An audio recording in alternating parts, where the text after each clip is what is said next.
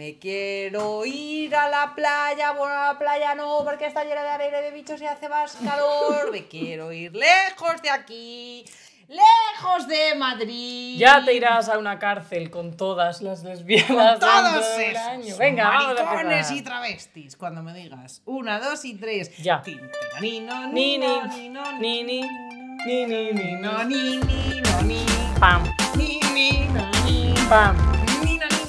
Ni, no, ni, no, ni. Ti, ti, ti, ti.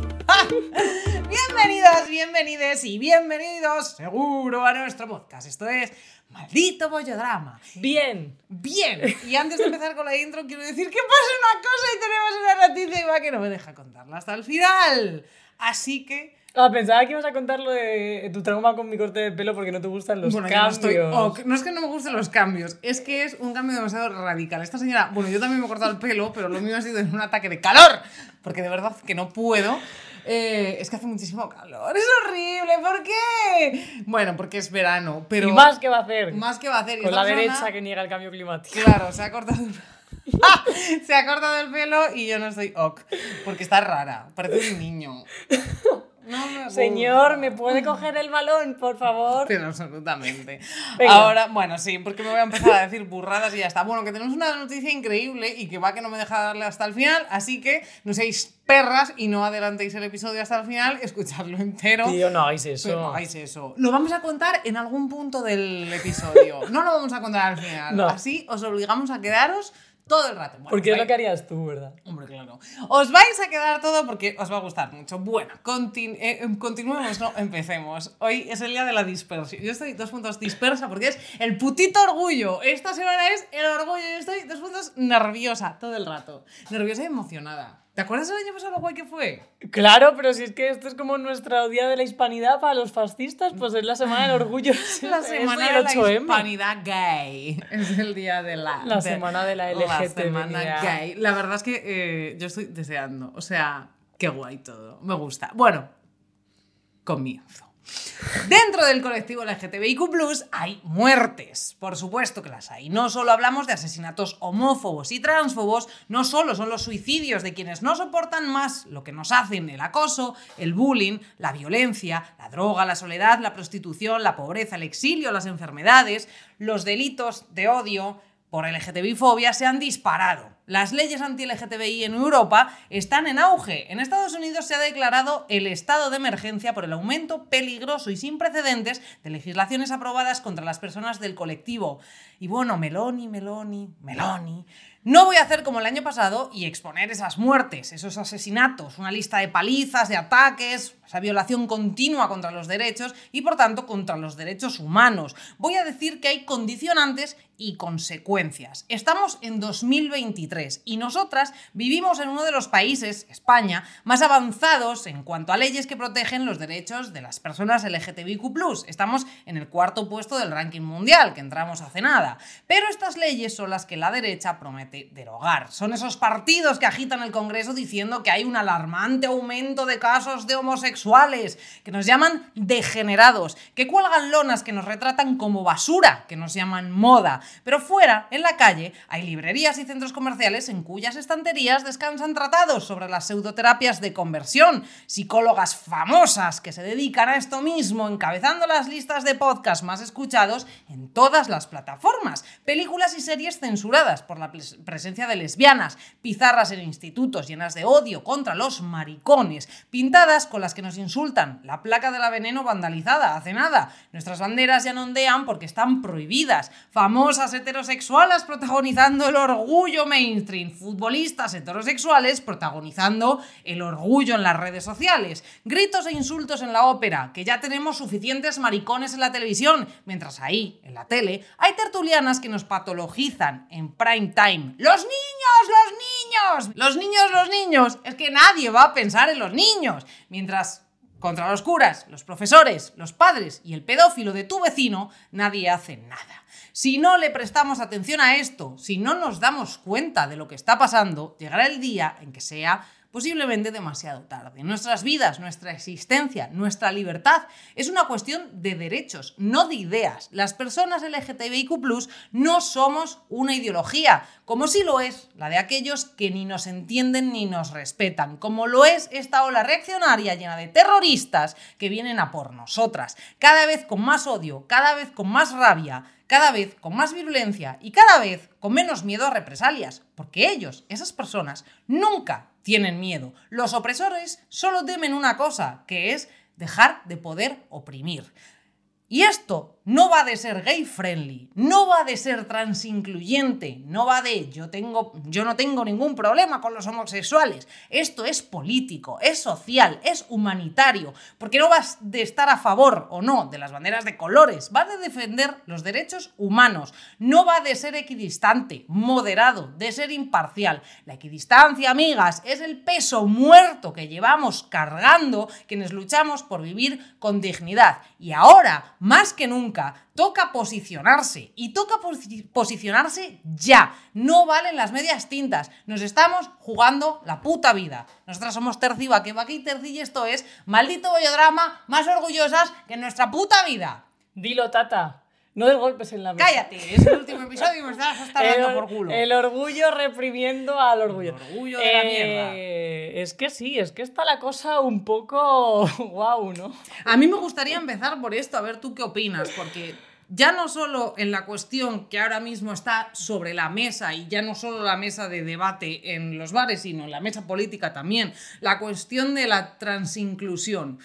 Eh, es respecto al colectivo entero. O sea, tú no crees que ha llegado el momento. Yo estoy harta, harta, harta. Y mm, me parece como muy, muy necesario, más que nunca, decir. Yo soy pro derechos humanos. Ya no me vale con la banderita en un bar. Ya no me vale con que tú digas no tengo ningún problema. No, no, no, no, no. Yo creo que es el momento de obligar a la gente a decir de qué lado estás. Es que la gente que dice no hay que posicionarse es porque no le afecta esto y lo dice desde un privilegio. O sea, es como el rollo de no, no quiero entrar en política. Es que al final todo es política. Nos movemos en una sociedad donde nos basamos en leyes para poder pasear por la calle. O sea, tienes que llevar el DNI para que te identifiquen, te quiero decir. Hay unas normas sociales. Entonces, todo nace de la política, que es desde donde se legisla. Entonces, hay que posicionarse porque si no estás ya posicionado, es lo que decimos siempre. Y en todo esto me parece que sí que es un momento por sacarle algo de medio positivo a, a, la época en la que estamos, donde lo que dices tú no vale solamente la bandera en el bar, sino que esa bandera la tienes que defender, en el sentido de que si tú eres un eh, bar random, una marca, la que sea, que está en el orgullo en la manifestación, pues luego, oye, necesito que tengas un protocolo o necesito que me garantices que en tu empresa vas a velar por nuestros derechos. Lo que no me vale es, oh, de, boquilla, y luego no hacer nada absolutamente.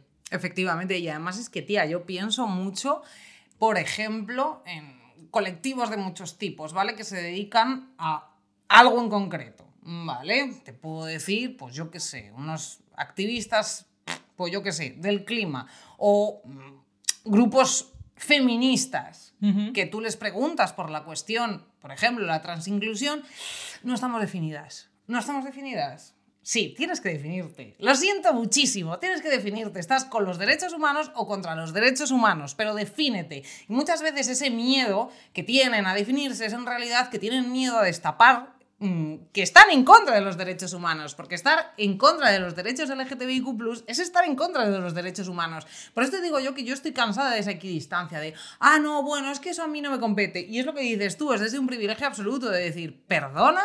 O sea, es como si te digo yo de repente, eh, no soy ni racista ni antirracista. No, cariño. O sea, o eres racista o no eres racista. Lo siento mucho. De hecho, o, eres racista o eres antirracista. O sea, no soy. Tía, no. Y contra esto, o sea, con este tema, a mí me está empezando a escamar. Porque veo mucha gente que es como, no, no, yo no me mojo. No, no, yo no voy a decir nada. Y es un poco más como mm, meterse en el círculo del miedo, de, ay, no, es que me da cosa decir, por si acaso me juzgan. No, perdona, es que es eso, nos estamos jugando la puta vida. Es que además, tía, yo creo que estamos en un momento donde es súper importante hacer de todo el movimiento LGTBIQ un espacio seguro e interseccional. Es decir, a mí no me vale que haya un orgullo si es un orgullo con racismo, no me vale que haya un orgullo si es un orgullo clasista, no me vale que haya un orgullo si es un orgullo que es transfobo. Entonces, hostia, tenemos que hacer el espacio seguro para que si hay una chavala eh, gitana, por ejemplo, que es lesbiana, se sienta que forma parte y no que la estamos acogiendo como lesbiana, pero luego le estamos eh, echando porque somos unos racistas de mierda. Entonces, en este momento creo que hay que unir fuerzas y que decir, oye, no nos vale solamente con, ay, el orgullo, qué bien, maricones, vaya hasta el no, sino qué tipo de orgullo queremos. Porque luego, esto es una idea que pensaba que íbamos a hablar más tarde, pero me viene bien meterla ahora, el tema de las marcas. Que lo comparo un poco con el tema de los mercenarios, ¿no? De, de en este... A ver, porque además de esto confía. En mi cabeza tiene sentido, confía. tiene sentido, confía. Dale. Que es que si tú estás confiando en mercenarios, acá que se mueven por dinero, acá marcas, sabes que van a estar de tu lado cuando vengan bien dadas. Pero cuando no haya dinero, probablemente se vayan. Entonces, ¿por qué les compensa a una marca salir en el orgullo? ¿Por qué le compensa a una marca fabricar camisetas eh, que ponga eh, school, be gay, lo que sea? Mm, money, money, money, claro, money, money. porque hay pasta. Pero en el momento en que de repente haya un target, una, un grupo de consumidores que quieran camisetas que ponga viva el orgullo hetero, va a haber marcas que lo hagan. Y a lo mejor las marcas que hacían antes, las banderitas, ya dejan de hacerlo. Entonces, vamos a hacer del orgullo un espacio político, porque como solamente lo hagamos capitalista, es que, es que se van a ir en cuanto no haya pasta, si es que llega ese momento. Entonces no podemos confiar en los mercenarios, porque es que se van a pirar. Efectivamente, no podemos confiar en los mercenarios y de hecho, claro ejemplo de esto, de que, que está diciendo va que es el caso de Starbucks. Starbucks en Estados Unidos ahora mismo hay una ola anti-LGTBI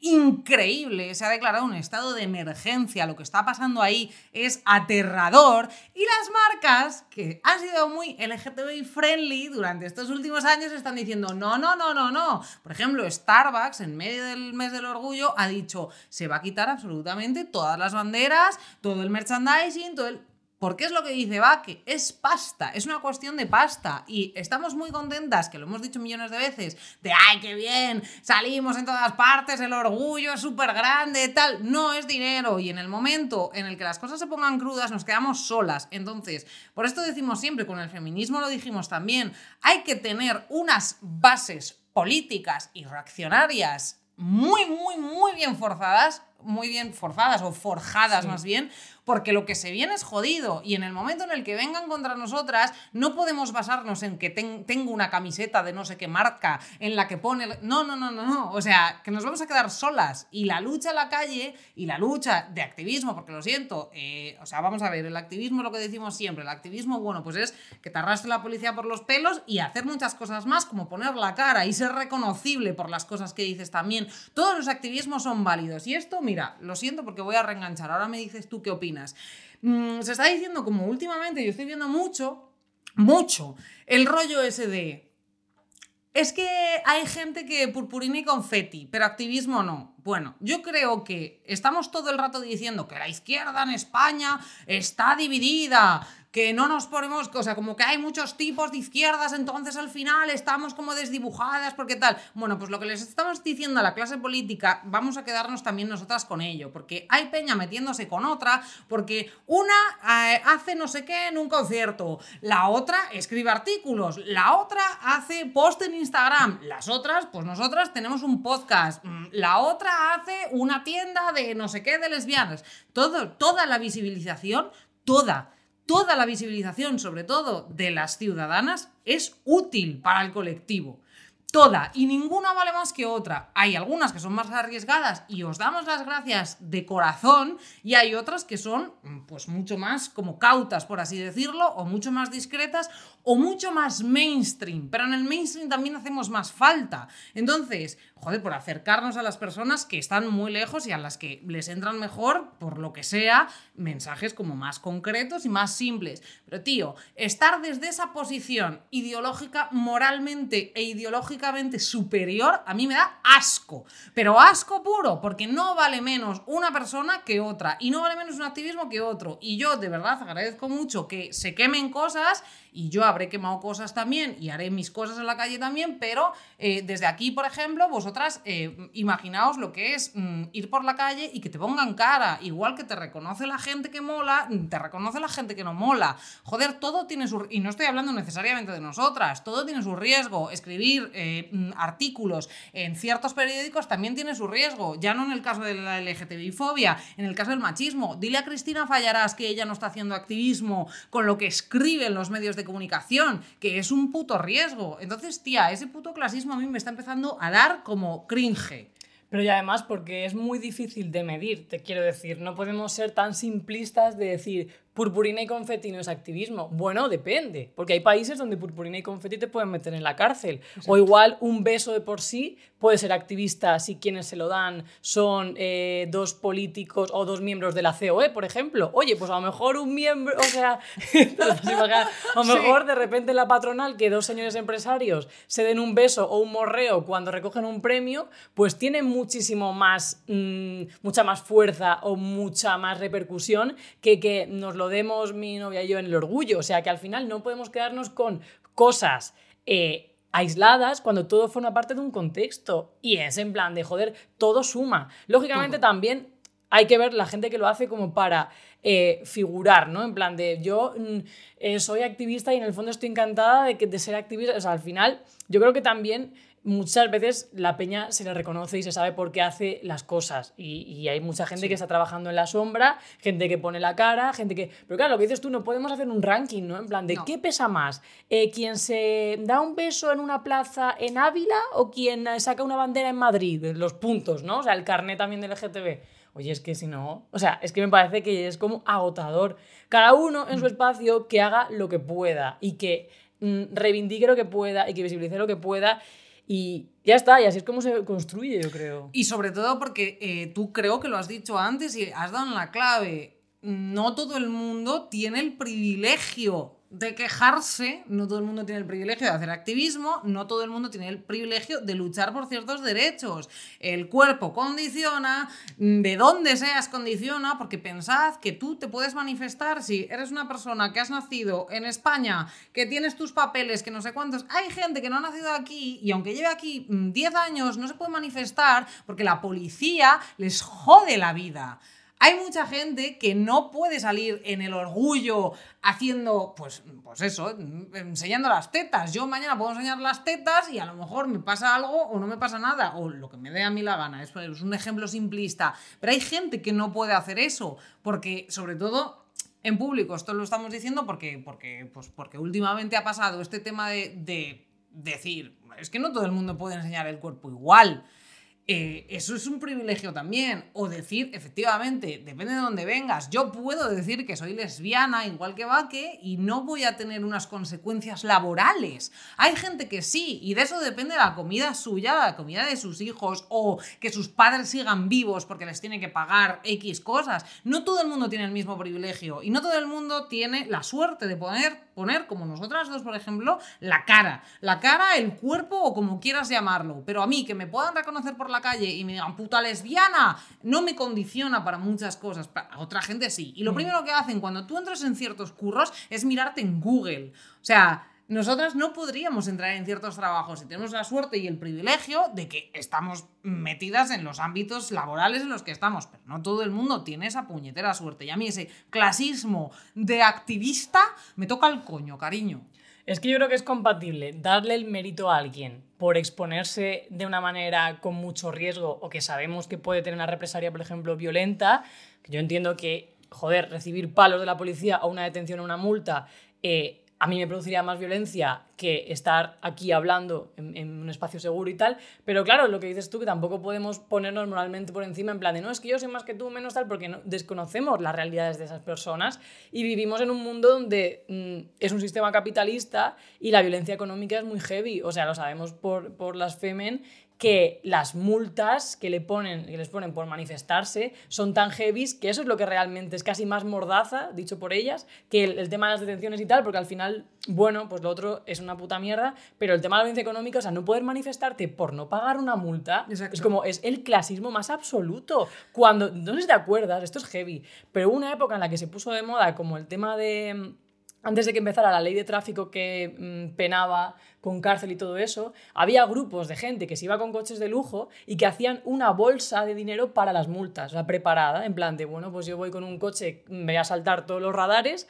entonces yo cuento con que en el viaje se me van a ir, me lo invento, 10.000 euros para conozco, multas. Conozco a gente que hace eso para las vacaciones, ponen ponen un presupuesto, una parte para las multas. Claro, tía, entonces es como, wow. Es que eso es a lo que me refería yo cuando he dicho lo de las tetas, pero aparte ya no son solo las tetas, imagínate que tú estás en Extinction Rebellion, o es que en Rebelión Científica, en cualquier colectivo activista climático, me da igual, pero eh, tú ahora mismo, si vives en Madrid, tienes tus papeles, tienes tu tal, mm, es mucho más, a ver, fácil que te vayas eh, con la policía un ratito, te cojan los papeles, eh, pagas una multa, etcétera. Imagínate que eres de fuera, imagínate que no consigues regularizar tu situación. El caso que has dicho tú de las femen igual, eh, por eso decía yo antes lo del cuerpo, si estás gorda, o sea, no es que haya gente que sea gorda o haya gente que sea trans o haya gente que no sé cuántos que no quepa en esos grupos de activismo, es que es un riesgo, si ya de por sí tiene un riesgo el activismo increíble, es un riesgo sumado y la violencia que se recibe por hacer ciertas cosas es tan harta, pero tan harta que si tienes un cuerpo no normativo, o como quieras llamarlo, si mm, eh, tienes ciertas circunstancias que no son privilegiadas, te van a machacar y te van a destruir, porque en cuanto abres la boca van a por ti. Y esto está pasando sin parar. Es como tenemos un montón de podcasts de gente gorda. Si no, mira lo que le pasó a Mara Jiménez, a Croquetamente. Mara Jiménez es una persona que fue a presentar su libro, que escribió, pues como puede escribir cualquier libro con toda la libertad de hacer una presentación mm, en público, se le metió un degenerado en esa, en esa presentación a acosarla, a insultarla, a faltarle el respeto de todas las puñeteras maneras. ¿Y qué pasó? Que al día siguiente había ataques contra ella, por su cuerpo, por la actuación, por decir, por no callarse, porque lo que intentan siempre es que nos callemos, por no callarse y decirle a esa persona que se puñetero largara, después de haberle escuchado, porque eso también es lo que vemos muchas veces, que es como nosotros desde la izquierda, desde lo LGTBI, desde lo racial, desde los cuerpos mm, distintos, desde Estamos siempre escuchando, siempre escuchando, siempre escuchando, siempre escuchando. Y esa gente puede decir lo que le salga de donde le tenga que salir. Pero tú, en cuanto reaccionas, en cuanto los quieres echar de los espacios porque te están agrediendo, van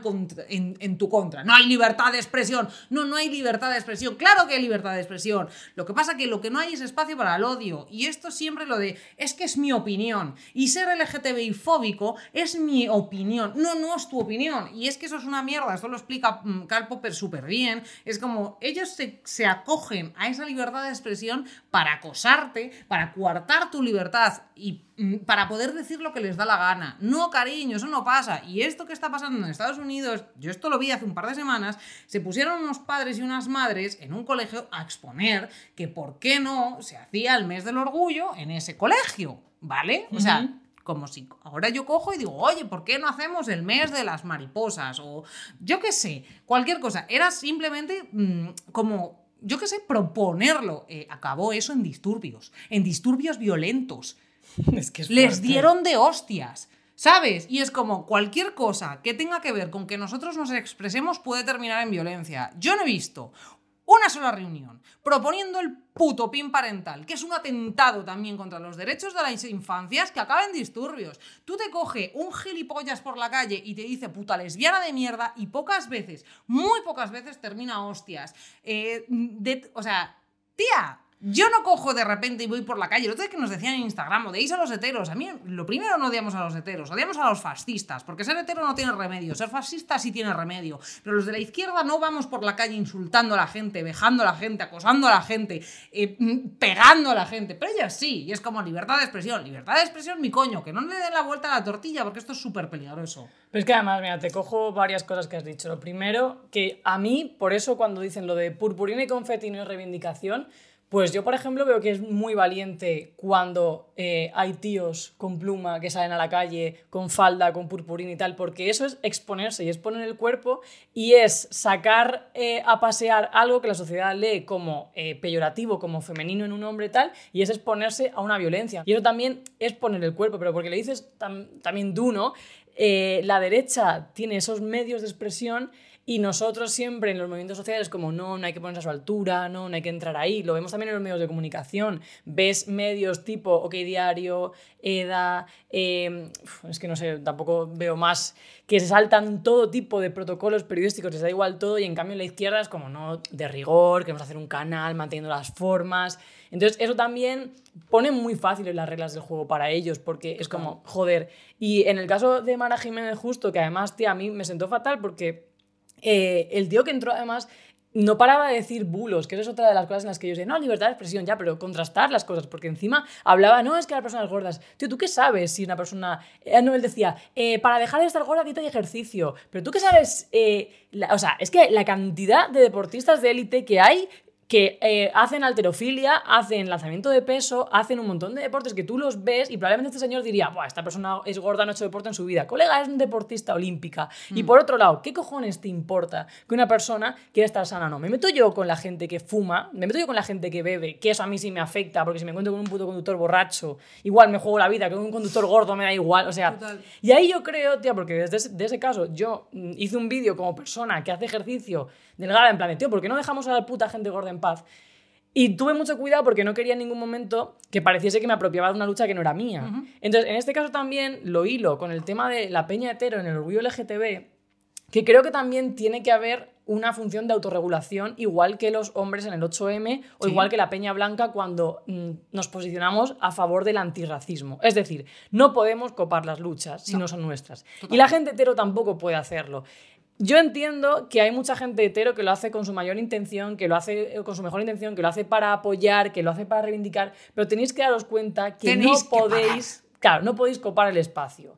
Y en la campaña de Puma con Cristina Pedroche, por ejemplo, que es una ha sido pinkwashing del libro, es como, tío, de verdad tienes que poner a una pava cis hetero, vamos, hasta donde yo sé, es cis y es hetero, hmm. hacer esta campaña, o sea, no puedes poner a Peña LGTB y también hay una responsabilidad de ella en aceptarlo, porque a mí me ofrecen una campaña, eh, o sea, liderar una campaña antirracista y yo digo, a ver, eh, señor, igual yo no soy la persona indicada, no hay una persona racializada que pueda hacerlo. Totalmente. Entonces, joder, ¿sabes? Si quieres hablamos al hilo de esto, del tema de los futbolistas. Sí, sí, este lo iba a sacar. Porque es un poco el mismo rollo, ¿no? O sea, necesitamos a la gente hetero, pero necesitamos que os ubiquéis también un poco. Esto también carrozas del orgullo llenas de gente heterosexual. Efectivamente. Tío, un poco de gente del colectivo, que no te digo yo que no haya gente que está súper posicionada y tiene que estar en la carroza por lo que sea. O sea, te quiero decir, yo no voy a poner en cuestión, por ejemplo, que una eh, Irene Montero vaya en la carroza cuando saca adelante la ley trans. Obvio. Pero, Obvio, pero, igual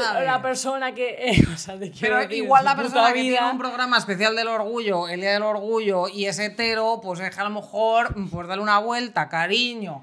Pero mira, en este caso, por ejemplo, yo me enfadé muchísimo. Y yo entiendo la intencionalidad y viendo, bien, veo de dónde viene. Y también creo que ellos mismos tampoco es que hicieran too much. Pero sí que es verdad que nosotras mismas desde el colectivo nos tenemos que mm, ubicar un, poquito, un, medio gramo de ubicaína. Y es el caso de hace un par de semanas, una serie de futbolistas heterosexuales, pues en una boda o algo así, llevaban bolso, llevaban las uñas pintadas, bla, bla, bla, bla, bla. Lo veo perfecto, lo veo genial, ¿vale?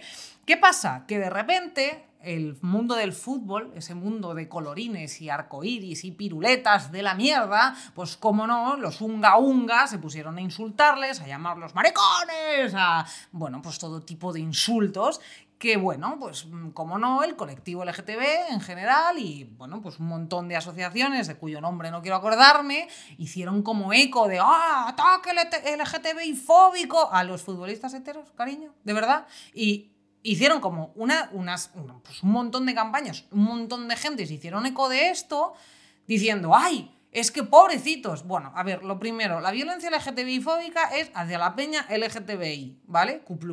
Eh, para mí, o sea, en esto yo recojo todo tipo de opiniones y no quiero decir que la mía sea la verdadera, pero me parece como un poco fuerte que en el mes del orgullo, aparte con todo lo que está pasando, la cantidad de palizas que están habiendo, la cantidad de suicidios que están habiendo, eh, los discursos de odios, que hay lonas de cierto partido de puta mierda eh, poniéndonos como si fuésemos basura, tirándonos a la papelera, eh, los discursos que está habiendo en todas partes, las promesas electorales de un montón de gente de derogar las leyes que nos protegen y que garantizan nuestros derechos, cojamos y digamos que a cuatro putos, eh, perdón, por lo que sea, a cuatro heteros les están insultando por llevar bolso. Eso no es LGTBI fobia, eso es misoginia, eso es lo primero. Porque todo lo que se acerca a lo femenino no era porque pareciesen maricones, no era porque llevaban cosas de maricones, eran porque llevaban cosas de mujer.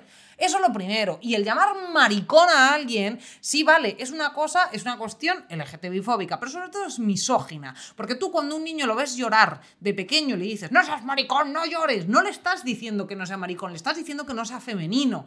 Y que cojamos desde nuestro colectivo y defendamos a la gente que ha sufrido ese tipo de ataques, está muy bien, pero no los pongamos en el centro, por lo que dices tú, porque es que a lo mejor ellos también deberían haber dicho, bueno, me da igual, que haga lo que les haga de los huevos, pero también desde esa posición decir, oye, no, no, no, no, no, no, no, que yo no soy LGTB, que yo no soy homosexual, yo no corro peligro real en mi vida por llevar un bolso, porque lo que dices tú, llevar un bolso en Instagram, en una foto, en una boda, no pone en peligro tu vida. Lo que pone en peligro tu vida es salir a la calle como te apetece ir vestido. Y hay un montón de gente que no puede hacerlo, ¿vale? Y tú a lo mejor eres un maricón que mide dos metros, que vas al gimnasio todos los días, que estás súper fuerte, llevas las uñas pintadas, se te acerca un gilipollas, le das dos hostias, ¿vale? Cuando te venga a insultar. Pero hay gente que no puede hacerlo porque mm, pesa 50 kilos y no puede con nadie. Hay gente que mm, por su aspecto físico, mira lo que hablábamos de Sam Smith. Sam Smith tiene la valentía de ponerse como se pone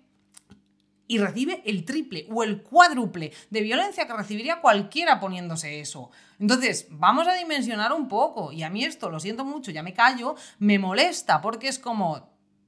¿Cómo que violencia LGTBI fóbica? No, tío, es violencia hacia ellos, ¿vale? Misógina, pero Joder, violencia LGTBI fóbica es realmente que los futbolistas no puedan salir del puñetero armario o darse mm, un beso con su novio porque eh, les pueden joder la vida literalmente, no ponerse un puto bolso. A ver, yo creo en este ¡Ah! caso que debería haber una reflexión del propio colectivo por lo que dices tú, porque ellos tampoco mm, dijeron nada, o sea, ellos subieron una foto random a Instagram, salían con bolso, empezaron los comentarios como súper, eh, lo que dices tú, eh, maricones, no sé qué, me vas a hacer a mi boda, te echo a patadas, no sé cuántos, tal, y ellos en ningún momento se quisieron apropiar de la lucha. La culpa, entre comillas, yo creo que fue del colectivo por querer poner en el centro a gente que no es del colectivo. Yo creo que desde una buena intención, porque siempre se intenta premiar mucho cuando una persona hetero se posiciona. O sea, pues como es una mierda, pero pasa mucho. Hombres, cuando eh, eh, hablan de feminismo en sus espacios, tiene más repercusión que cuando lo hace una mujer. O sea, hay entrevistas de tíos que dicen, eh, pues no, es que yo soy feminista y el titular es, Menganito ha dicho soy feminista, lo dice una mujer, no. Yo como delgada también pasa, yo probablemente eh, hago un discurso contra la gordo, o sea, en apoyo a la eh, joder, contra la gordofobia, en apoyo a todo tipo de cuerpos y todo eso, e igual tiene más repercusión en plan de, hostia, una, una tía que va al gimnasio y que la sociedad la lee como delgada, se posiciona. Entonces yo creo que sin querer muchas veces a esa gente se le pone en el centro una lucha que no es que no es suya, tía, pues como si tú y yo decimos, hostia, pues claro que hay racismo en España, somos blancas y tenemos cosas racistas porque el racismo es estructural. Seguro que la gente es como, ah, joder, lo ha dicho una blanca, tiene más repercusión. Entonces, aquí yo creo que nace como de esa movida y en este caso tenemos como que repensar, ¿era necesaria una campaña como de apoyo tal? Yo creo que no, que simplemente es aplaudir la iniciativa de estos tíos, que además uno de ellos es Borja Iglesias, que en Twitter ha puesto hace nada, eh, ha puesto, en 2022 la cifra de agresiones contra la orientación sexual se ha incrementado un 70%. A mí no me agreden por ser heterosexual, por eso más que nunca mucho orgullo. Para mí esto es guay. Hace cinco horas, muy bien, ¿cómo se llama? Borja Iglesias. Borja Iglesias, muy bien, cariño. O sea, es un tío que, que siempre está como. O sea, de esta nueva generación de futbolistas, como Héctor Bellerín, que el otro día además escuché una entrevista muy guay que le hicieron en Saldremos Mejores, que son masculinidades de de las de ahora, un poco más avanzadas, que en mundos como el fútbol les da mucha caña porque es muy, pues eso, muy- un mundo muy casposo y muy machista. Pero es como, tío, hay que aplaudir que la gente se posicione y haga activismo desde sus espacios, pero no eh, hacerles el centro. Y es que, tía, a mí esto me da mucha atención porque a mí me ha pasado alguna vez que, de hecho, la, la última hace poco, ¿no? Te lo conté, creo, que un policía Hmm. me empezó a leer como chico. Eh, le dijimos mi pareja y yo que era una chica y él dijo en plan de, ah, iros a la mierda, a mí no me no sé qué. Entonces, eso nace desde la transfobia de ese policía, porque me está leyendo como una persona trans. Pero yo no puedo de eso hacer como, ah, he vivido violencia transfoba, soy el centro de- de- del colectivo trans. No, en ese momento he sufrido ese tipo de violencia. Me está muy bien como para poder decir, hostia, lo estoy sintiendo y esto es una puta mierda, igual que entrar en un vestuario y que porque lleve el pelo así se piensan que me he equivocado de vestuario, es incómodo, pero no puedo ser yo el centro de eso porque no soy una persona trans. Y de hecho, al revés, lo tienes que utilizar precisamente para poner el foco, para reconducir el foco. Y el tema de estos futbolistas hubiese estado genial para, para decir, mira, nos han hecho esto, pero ¿sabéis quién llevaba bolso? La persona trans a la que acaban de dar una paliza en el metro de Barcelona que casi la matan. Dilo. ¿Sabes quién lleva bolso? Eh, mm, pues un montón de personas, un montón de personas que reciben palizas todos los puñeteros fines de semana, todos los puñeteros fines de semana que se sale, que se denuncian y que hay muchas que no se denuncian, hay otras que se denuncian y la policía pasa absolutamente porque son dos hostias entre tíos, ¿vale? Por llevar bolso, por llevar las uñas pintadas, por llevar maquillaje y por mogollón de cosas. Eso es homofobia, eso es plumofobia, eso es transfobia. Hay agresiones reales. Y esa es la parte que duele. O sea, que sí que vale que se defienda este tipo de, de, de- de, pues, pues de cosas, como de decir, vale, pues mira, qué bien, qué valientes los heteros que llevan bolso. Vale, guay, me parece genial. Pero es lo que dices tú, no se les ponga en el centro del orgullo, que se les ponga en el centro de otras muchas cosas, sobre todo porque es como un avance hacia eh, terminar un poco con la misoginia. Porque es eso, ya no es por parecer maricón, es por tener actitudes femeninas. Sí, sí, pero es que ya te digo que me recuerda muchísimo a en el, en el- en el 8M y cuando se acerca el 8M y tal, pues cuando sale un señor diciendo el feminismo es necesario para la sociedad es como, oh my god, ha dicho- ¡Felicidades, oh, Dios mío", que, o sea, que está genial, es necesario, pero no puede ser eso como el centro, ¿sabes? Que lo eclipse todo, porque No. si no es que al final, pues es que no tiene ningún sentido. No, y sobre todo, tía, teniendo tantos problemas, porque es que, mm, que no es una cuestión de decir la lucha, no la lucha, tío, la gente que luchamos, la gente que somos de lo que se colectivos, lo hacemos porque no tenemos la seguridad de vivir ni tranquilas ni, válgame la redundancia, seguras. La peña racializada, la peña LGTB, las mujeres, o sea, sufrimos una violen- unas violencias muy específicas y muy concretas por ser lo que somos.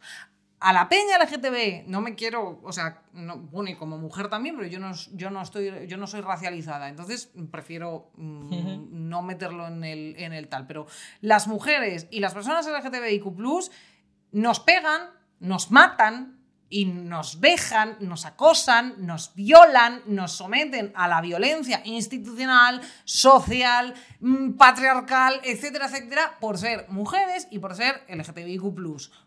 Punto. Es que no hay más. Entonces, esa es la puta lucha. No que me insultan o que no me insultan. Es que yo no puedo llevar mi vida normal porque hay peña que se piensa que yo soy menos, que merezco menos, que soy, estoy loca, que estoy enferma, que le voy a hacer no sé cuántas, que era lo que hablamos el otro día en, en el podcast de, si, eh, que, de, de Puedo Hablar. O sea, la- en la iglesia se puede decir lo que les salga a ellos del mm, cipote. Se puede hacer con los niños y con las niñas lo que quieran, eh, con el pin parental, con el no sé cuántas. Pero nosotras mm, vamos a estar siempre, siempre, siempre con el foco de que le estamos estamos adoctrinando a las infancias, estamos intentando imponer al resto del colectivo una forma de vivir cuando nosotras y el resto de activistas LGTBIQ+, lo que nos dedicamos es básicamente a decir, sé libre, sé como quieras, si mm, no es una cuestión de love is love, si amas está bien, si solo es follar también está bien, todos los tipos de familias, todos los tipos de estructuras, todos los tipos de relaciones están bien y son válidos, que no te hagan sentir mal, eh, responsabilidad emocional, mm, educación sexual, etcétera, etcétera, etcétera. Estamos intentando educar en la libertad. Y los opresores son los que vienen a decir que es que estamos adoctrinando, que estamos obligando, que estamos eh, aleccionando, cuando, tío, estamos intentando educar en la puñetera libertad. Y esto es lo que a mí más me molesta. es que se cree el ladrón, porque de verdad que haya derechos LGTBIQ no prohíbe a nadie ser hetero. Pero que no los haya si nos prohíbe a nosotras ser lesbianas o bis o trans tía. o gays. O sea, te quiero decir que es como tan fácil como eso. Pero es lo que yo creo que al final, pues como ellos sí que intentan adoctrinar y sí que intentan convertir, pues se piensan que nosotras venimos igual. Y es como, no, no, que la gente elija en libertad. No les gusta la libertad. Luego, otra cosa que, claro, es que, joder, te gusta, ¿no te gusta la libertad, haces una campaña libertad, libertad, pues eso es libertad. Y a mí una cosa que me parece como súper insolidaria también de, todo esto, ya que hablamos de heteros que se posicionan, que es como, me da mucha rabia ver a gente del colectivo que hace como que no pasa nada. En plan de, no, pues yo soy gay y la verdad que nunca me han discriminado. Y claro, y te pones a ver a qué gay es como, vale, señor blanco, cis, con bastante dinero, eh, que se mueve en unos ambientes que, claro, o sea, mm, por supuesto que no te discriminan porque tienes lo más importante en el mundo capitalista, que es dinero, y lo segundo, eres blanco, y lo tercero, eh, no eres de ningún... Tienes Claro. heteropassing, cariño. que Claro, es como la no- señora esa con la que discutí yo en Twitter. En Justo. plan de, si llevas una vida normativa y no te sales de sus márgenes, no se van a meter contigo. No es una cuestión de que no te estén discriminando. Es que, cariño, estás tan metida en sus cajones que no te van a decir nada porque estás guay, no molestas, estás calladita, estás llevando todos los patrones que ellos quieren que lleves. Es que es lo que tía. dice Pa- Paco mm, Vidarte en, en Ética Marica. Yo creo que lo he citado bastantes veces ya. No es lo mismo ser homosexual que ser marica. Ser homosexual es tu condición sexual, ser marica es tu condición política. Claro, es que ellos eh, cuando dicen no tengo nada en contra de los homosexuales, en realidad es mientras no se te note. Exacto. Entonces me parece muy insolidario cuando la gente habla desde ahí, pero es como si yo digo, eh, no, pues la verdad es que a mí nunca me han discriminado, pues yo qué sé. Por, Por ser mujer, mira, en en el el- 8M lo que nos decía la señora esa que nos empezó a comentar, en plan, de, a mí no me ha pasado nunca nada como mujer, yo nunca he, he recibido violencia, ni he recibido acoso, ni he recibido discriminación por ser mujer. Ah, no, pues sácate la cabeza del culo y mira alrededor, porque a lo mejor Claro, es que es muy 200 insolidario. millones de mujeres no se equivocan, y tú sí. Pero es muy solidario, porque hay que mirar más allá. Y por eso la necesidad de politizarse, porque es que no se puede vivir en tu puto privilegio, que te da igual todo. Como yo estoy bien, pues ya está. Como yo soy blanca, me la suda el antirracismo. Como yo soy eh, delgada, me la suda la gente gorda. como- Y no. aparte, que es comprar los eh, argumentos, por llamarlo de alguna manera, es que argumento es como algo más elaborado, pero bueno, comprar los argumentos de los conservadores, que es como, tú no has escuchado. Mira lo que hablábamos el otro día de lo del Partido Popular. De, el Partido Popular es probablemente es el partido donde más homosexuales hay. Lo primero, te acabas de pasar las estadísticas por el forro de los cojones. Lo decía lo- por eso, lo de los gays. Claro. O sea, Y lo segundo, quiero decir, eh, están desde la derecha y la ultraderecha en este país y supongo que en el resto también, porque luego a mí me hace mucha gracia que hablamos de estas cosas y nos escriben las de las personas que viven en América del Sur y nos dicen es lo mismo, es lo mismo, es lo mismo.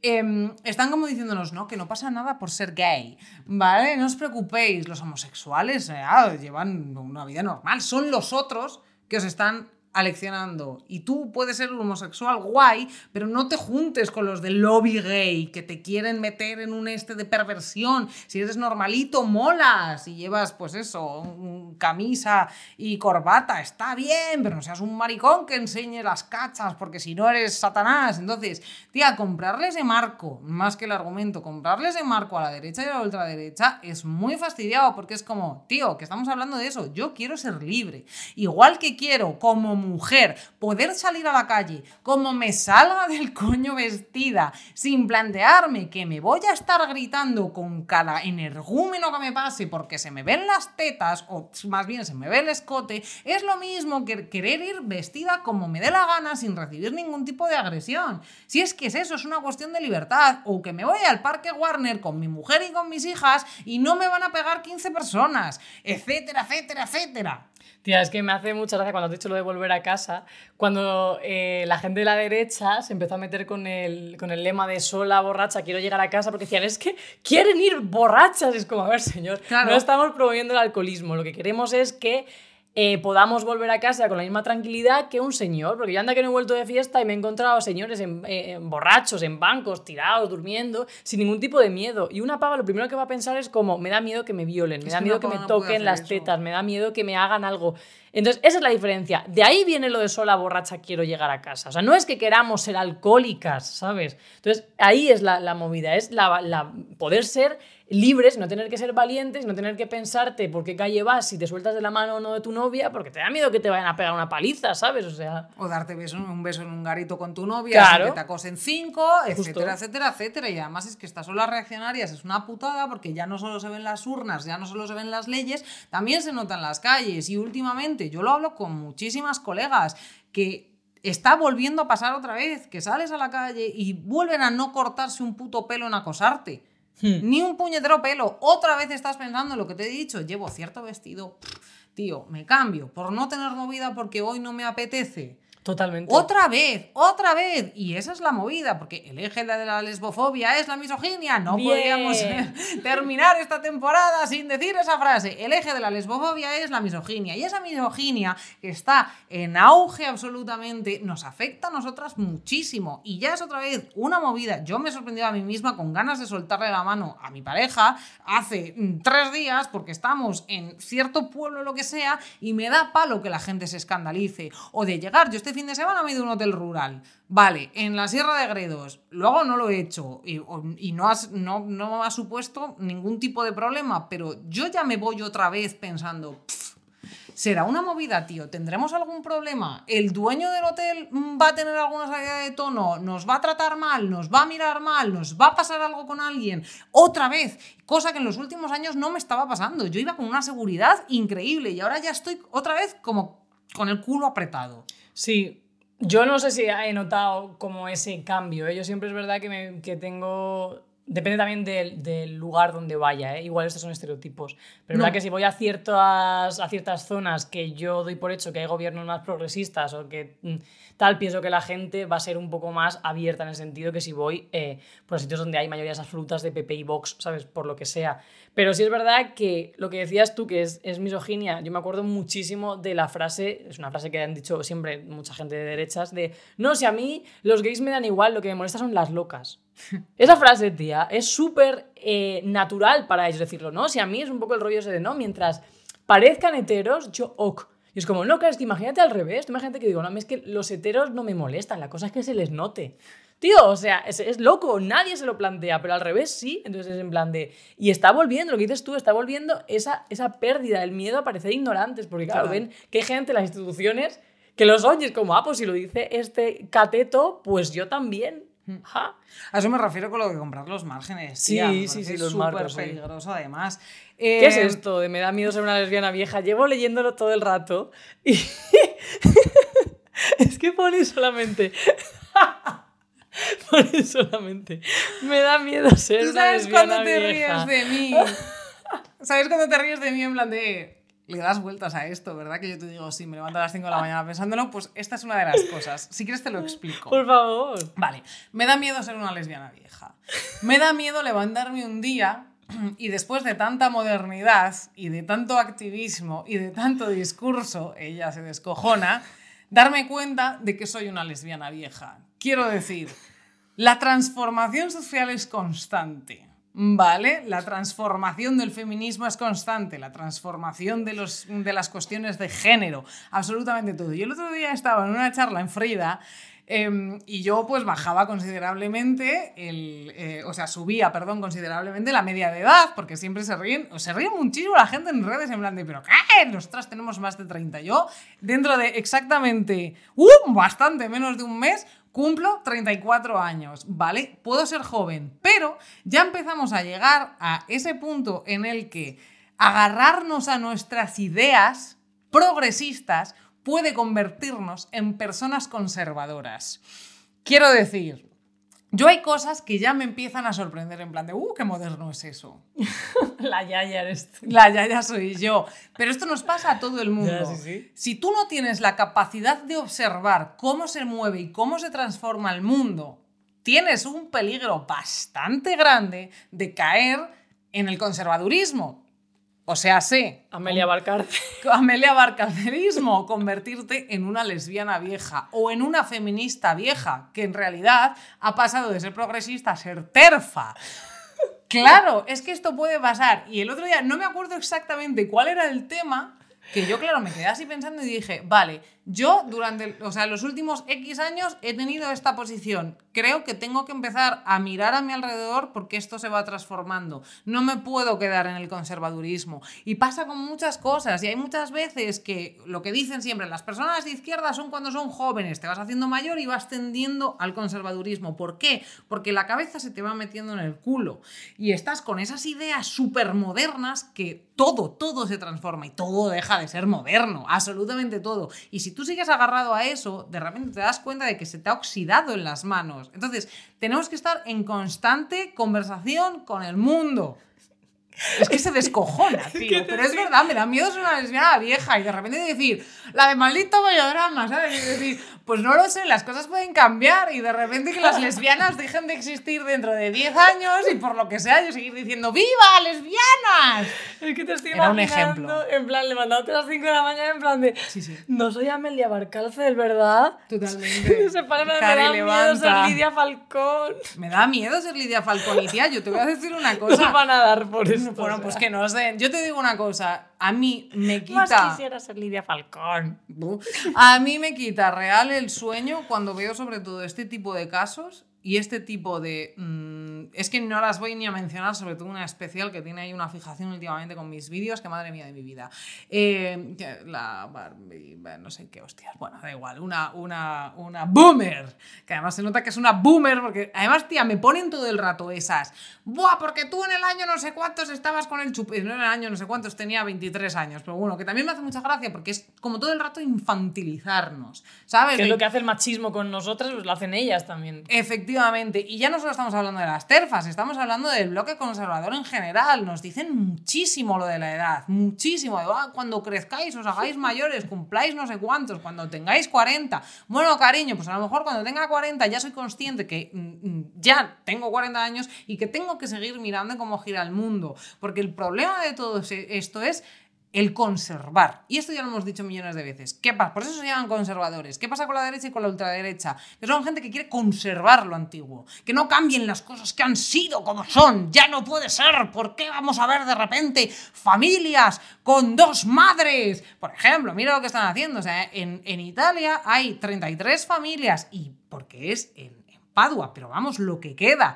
Eh, que han recibido una carta diciendo, ¿te acuerdas de que tu hija es tu hija? Pues mm, si la has filiado desde 2017 hasta acá, ya no es tu hija, cariño. No vamos, en España va a pasar lo mismo. Si se deroga la ley trans y de derechos LGTBIQ+, las lesbianas no vamos a poder filiar a, nuestra- a las hijas de nuestras parejas, que son nuestras hijas también. O sea, esto es harto. ¿Por qué? Porque se quieren conservar las cosas. Entonces, yo no quiero ser una lesbiana vieja. Pero es que detrás de todas esas frases nada.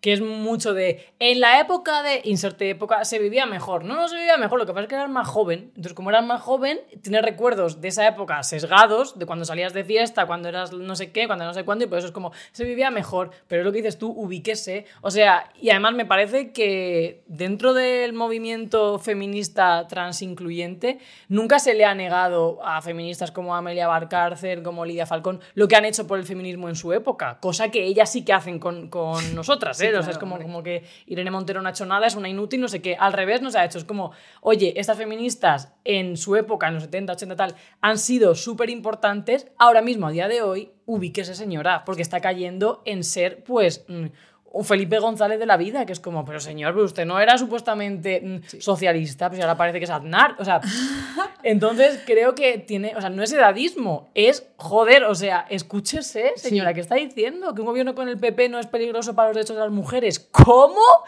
O sea, ¿cómo? Un señor que quería eh, acabar con el matrimonio igualitario, que han estado a, a favor, o sea, en contra del aborto sistemáticamente. Hola, y Hola. que diga esto. Sí. O sea, Amelia, por favor, ya valió.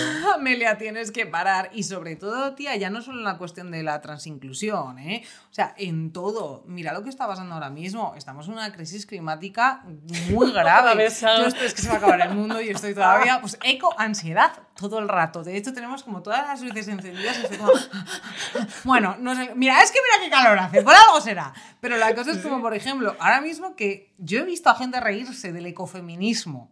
Que es como, bueno, los movimientos que se juntan, claro, porque es que a lo mejor hay ciertas feministas que se han dado cuenta que sin lo, sin lo eco y sin la lucha climática y por el medio ambiente, nada tiene sentido, como muchas otras cosas. O sea, tú, por ejemplo, eh, pues vuelvo con lo del medioambiental, pero porque de verdad es que estoy muy impactada una persona o un grupo de personas, un colectivo que se dedique a la lucha medioambiental, creo que tienen que mirar a su alrededor y darse cuenta de que ahora mismo hay mm, personas racializadas, hay personas LGTBIQ, hay personas, etcétera, etcétera, etcétera, etcétera, porque es el mundo en el que viven. ¿Qué mundo quieres conservar si no sabes de cómo gira el mundo? Quiero decir, tú tienes que saber que hay ciertos colectivos, cuál es la lucha de cada colectivo y unir esas fuerzas también, igual que nosotras. Yo no me puedo tapar los ojos y decir, es que yo quiero seguir siendo lesbiana. Ya, pues es que a lo mejor me tengo que eh, preocupar también por el medio ambiente, porque es que si no, no voy a poder ser lesbiana, porque si no respiro, no, no soy nada. Hombre, a ver, yo en esto dos cosas. Uno, si el ecofeminismo sirve para que dejen de hacer tote bags, yo es mi movimiento. Que- Stop sí. tote bags. Stop o sea, ya valió. Es un artículo que ha tenido su momento genial, pero ya suficiente. Dejad de Eso- regalarnos tote bags. O sea, en general, dejad de, de hacer tote bags. Hagáis, o sea, haced otras cosas. Hay, hay seguro otros productos de merchant genial. Pobres bisexualas que se van a quedar sin tote bag. Es un poco como, como el símbolo de las bisexualas. Y eso y echaros bien la crema. Segunda cosa, eh, es que eso es muy importante porque imagínate que tú estás en un movimiento, por ejemplo, y dices tú, a favor de luchar por un mundo donde nos acaben 50 años, o sea, por el ecologismo y tal. Y de repente llega, por ejemplo, un mensaje y dice, hola a todos. Pues tío, ¿qué te cuesta poner hola a todos, todas, todes? ¿Por qué? Porque estás incluyendo a alguien y si en ese movimiento, por ejemplo, una persona no binaria, pues está guay que la incluyas o que ese movimiento se posicione contra el racismo, está guay porque si dentro de tus activistas hay alguna persona racializada, se va a sentir incluida. Entonces es simplemente mirar un poco más allá, tampoco cuesta nada. Eh, igualmente tenemos que hacer un episodio de lenguaje inclusivo porque yo tengo mis opiniones. Eh, mira, te digo una cosa. ¿Cuánto tiempo llevamos? Ya hay que terminar. Vale, Llevamos pues una mira, hora. Vamos a terminar. Vamos a terminar con tres cosas. Lo primero, hay plataformas como Amazon, hay centros comerciales o como se llame, como el corte inglés o librerías, como por decir algo, de, como la casa del libro, que tienen aún eh, material de terapia de pseudoterapia de conversión. Te sorprendió esto, ¿eh? Te sorprendió cuando te... me sorprendió porque pensaba que lo habían quitado. ¿Vale? Por ejemplo, en el corte inglés hay un libro que se llama Quiero dejar de ser homosexual y en la casa del libro otro que se llama Yo fui gay. Sí que es verdad que eh, ambos tienen otros libros de supervivencia, ese tipo de terapias y tal, pero tenéis que parar, por favor. Y luego, pues eh, yo lo he dicho como al principio y no quiero decir nombres porque no me apetece terminar la temporada con una batalla legal, pero hay gente que hace terapias de conversión reales y eh, tiene- tenéis un montón de vídeos en TikTok y en todas partes hablando de la ideología de género y que si eh, hay cositas pues que son una desviación que se puede arreglar, dice, de la homosexualidad, eh, bueno, pues que están ganando mucho dinero a, a costa de pues lavarse la carita con cosas de psicología súper divertidas, las encontraréis en Spotify. Hablas de señoras rojas. Sí, sí, a lo de señoras rojas. Pero bueno, esto que me escandaliza absolutamente. eh, y luego que tengo la clave que decimos todo el rato que por qué hay tan pocos bares de lesbianas y tantos bares de maricones. Ya sé por qué. Esto lo podemos desarrollar ya en otro episodio de la temporada que viene. Pero me di cuenta el otro día, precisamente por eso. Ah, por eso fue lo de que no quería ser una lesbiana vieja. Porque había una persona no binaria eh, que se movía mucho por, por el ambiente gay. Y decía que los hombres homosexuales, y esto es verdad, tienen como mogollón de tipos. En plan de están los osos, están los no sé qué, bla, bla, bla, bla, bla, bla, que tienen además como sus propios emoticonos, que tienen un montón de tipos de gays. Las lesbianas no. Las lesbianas están las del pelo corto y las del pelo largo, más o menos. O sea, por, por hacerlo muy reduccionista. Pero ellos tienen como bares de, ¿sabes? Bares de osos, bares de mazados, bares de no sé qué. Es que estoy pensando en plan de bar de cantautoras, bar de escaladoras, bar... Claro, pero es que en realidad las lesbianas, como somos mujeres y como no nos han dejado dar rienda suelta a fetiches y a libertades sexuales en general, estamos como todas metidas en el fulanita. Esto lo vamos a desarrollar en un episodio entero, pero tía, me explotó mucho la cabeza porque dije, soy vieja y no había pensado en esto. Da que pensar en eso y luego el, te- el tema del techo de cristal, que al final tenemos menos poder adquisitivo, acá menos poder Sí. para gastarnos en, en tomar copas y, y todo eso. Eso por supuesto, pero también es eso, que no hay tipos de bares de lesbianas o bares de lesbianas para tipos concretos de lesbianas, porque que no hablarlo, hay sí. muchos tipos de lesbianas. Y esto hay que hablarlo. ¿Y por qué lo vamos a dejar aquí? Porque. Pues porque ya o sea, llevamos muchísimo tiempo y luego. Te iba a decir la que edita soy yo, pero. ¡Ah! Espera, voy a hacer el, el outro y luego contamos Venga, la A el ver, es que outro. hemos dicho de, joder, siempre hacemos la intro una cada una, ¿no? Pero esta vez, como es el último capítulo del orgullo, pues hemos dicho Terci la intro y yo el, el outro. Nos gusta la outro. paridad y esta persona me quiere ocupar el espacio. Eso está no. repartido y fíjate, por lo que sea. Pero porque es el último de la temporada y vamos a parar en verano y no nos lo creemos todavía. Ah, bueno, claro, que este es el último episodio, amigas. Claro. Lo siento. Lo siento. El último episodio de la temporada, o sea, en un mes y medio estamos aquí, no os preocupéis. Sí, vamos a parar No mucho. vamos a parar. Yo quería finalizar eh, esta- este capítulo llamando un poco al tema de la necesidad de politización del colectivo para que estemos todas, todes unidos, unidas, unides y hagamos fuerza porque lo que se viene es eh, bastante, bueno, mm, incierto y tenemos que estar bien fuertes haciendo barrera. Tiene que ser un espacio confortable para todas las letras del colectivo y bueno, creo que, que nosotros empezamos haciendo este podcast diciendo que es un podcast de lesbianas para lesbianas sobre lesbianas. Luego nos hemos dado cuenta que además de para lesbianas ha servido para muchísima gente. Y creo también que hemos hecho un poco, y eso también es importante, el podcast, lo decimos siempre, que nos gustaría haber tenido cuando éramos pequeñas. O sea, yo no sabía que podían existir chicas con el pelo corto, chicas con la cabeza rapada, que jugaran al fútbol, que tuvieran mm, un huerto, que vivieran solas, que no tuviesen por qué casarse, que pudiesen follar con otras mujeres con otras mujeres y con otros hombres, tampoco sabía que podía haber hombres que llevaran falda. Entonces creo que también es súper importante que pensemos en todas esas chavalas que, que son peques y que se ven reflejadas o, o saben que existen, que pueden existir gracias a este podcast. Y para mí es una de las cosas más importantes. Creo que también, eh, o sea, quería acabar con esto porque me parece que es como una forma de, bueno, tía, o sea, no tampoco retrospectiva, pero sí que ver que simplemente lo que dices tú, el poner la cara y el estar, también, ¿vas a llorar? ¡Ay, qué bonito! Eh, que el poner la cara y el, y el estar tienen una repercusión en que a lo mejor hay una mini vaca y una mini terci que están ahora mismo con 12, 13 años escuchando el podcast y saben que pueden existir y habitar este, esta sociedad y este mundo, ¿vale? Y ya está, y eso. ¡Ay, qué, bonito! y ahora, Y ahora, a la, ver, not- la noticia. esto me ha gustado mucho y es... Me, me- Ah, está llorando de verdad. llorando de verdad, es que me ha parecido precioso. y- ¡Ay, qué guay! ¡Ay, qué bien te he hecho llorar! Como si fuera tan difícil. Pero esto es muy bonito lo que ha dicho Vaque, porque además, mira, el otro día nos pusieron un comentario que me gustó mucho y que era algo así como, em, no os vendáis al mainstream. Nosotras, es cierto lo que ha dicho Vaque, empezamos esto con ganas, con ganas, no, Eh, con muchas ganas y con mucha ilusión y siempre haciéndolo por las demás. Lo que hemos vivido en este año y medio, ya no solo en cuestión del podcast, la gente que hemos conocido, las personitas que nos han venido a ver, la cara de emoción de la... O sea, a mí me flipa ver la cara de emoción de las chavalas cuando vienen a vernos al teatro o a los ayuntamientos o lo que sea, que no lo hacemos por dinero, que nosotras con esto podemos hacer más dinero, menos dinero, lo que sea, pero tenemos nuestros trabajos, esto lo hacemos por, porque queremos. Y me parece como muy guay porque, bueno, me parece muy guay y, espero que a vosotras también os parezca guay. Nosotras hemos tenido ofertas, nosotras hemos tenido mm, cantos de sirena, no queremos dinero, no queremos hacerlo, hemos incluso mm, como recibido ofertas para hacer este... eh, podcast cerrado, costándoos a vosotras pasta y nosotras llevándonos mucho dinero. No queremos hacerlo. De hecho, eso se ha rechazado y me parece como mm, digno decirlo. Mm, no queremos a nadie que nos represente a costa de eh, que la gente se tenga que dejar pasta que no tiene o por, que no tiene por qué gastarse mm, para escuchar lo que tenemos que decirle. Nuestra compañía no cuesta pasta.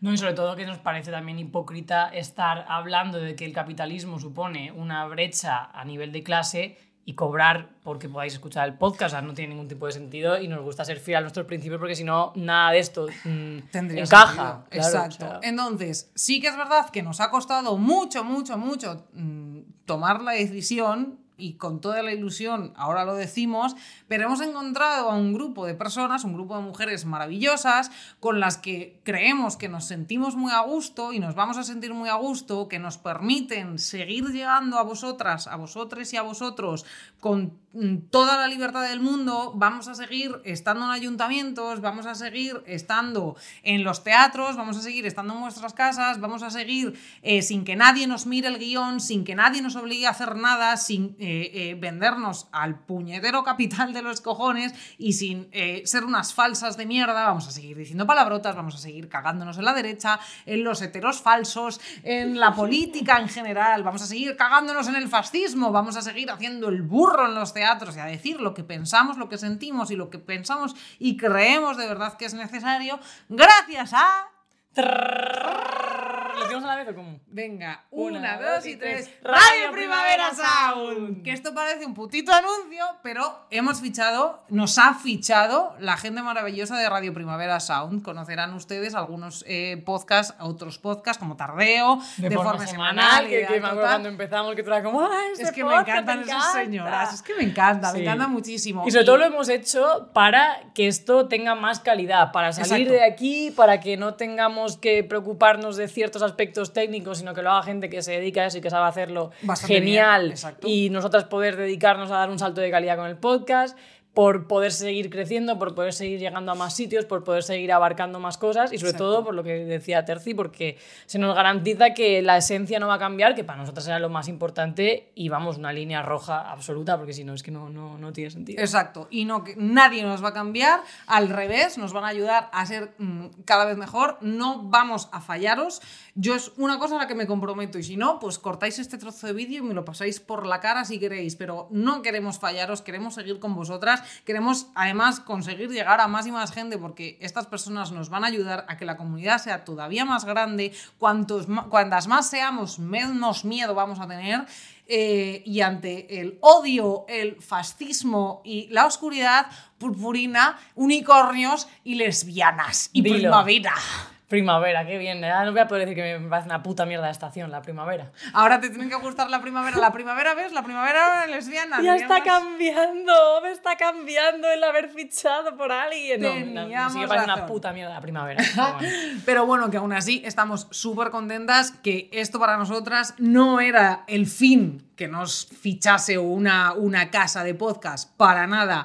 Es una ayuda más porque además esto se hace inabarcable. Somos dos personas, llevamos siendo dos personas un año, es complicado, es mucho curro, son muchos quebraderos de cabeza y eh, esto, pues eso, hay muchas veces que nos dicen, jo, ¿por qué no venís a Valencia? Jo, ¿por qué no venís a no sé dónde? Lo de Barcelona nos ha costado, eh, Dios se ayuda, menos mal que existe Bex Walker, nuestra amiga, porque si no, ni de coña lo hubiésemos conseguido. Bueno, pues gracias a Radio Primavera Sound podemos ir un montón de, más, de veces más a Barcelona, podemos ir a más sitios, podemos estar en más partes, nosotras solas no lo hubiésemos conseguido. Entonces, vamos a tomarnos esto como una oportunidad de expansión de las lesbianitas. Va a molar mucho. ¿Y por qué no? ¿Por qué no Latinoamérica?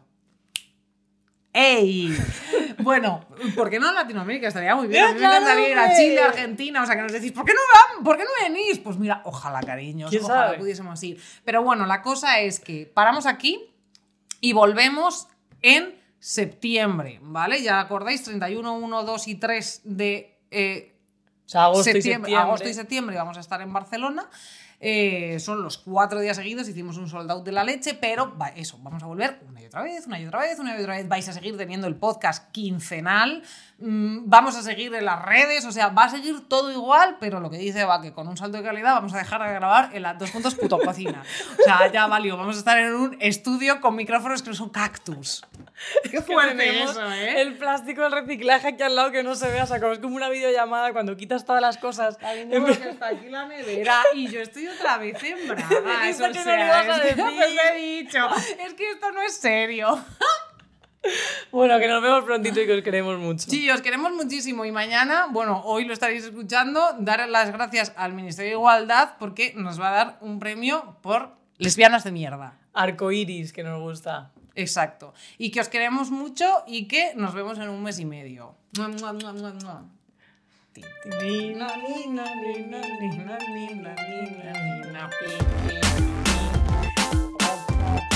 Me has hecho llorar. Qué guay, no lo tenía pensado, pero me ha gustado mucho. Ya, pero me ha dado como en plan de, jo, es verdad. Tía, es que es muy preciosito lo que hemos hecho. Es muy Me precioso. Ay, no, venga, abrázame. Oh. Estoy muy orgullosa de nosotras. Yo también, te quiero mucho. Y yo también te quiero mucho. Qué aventura más.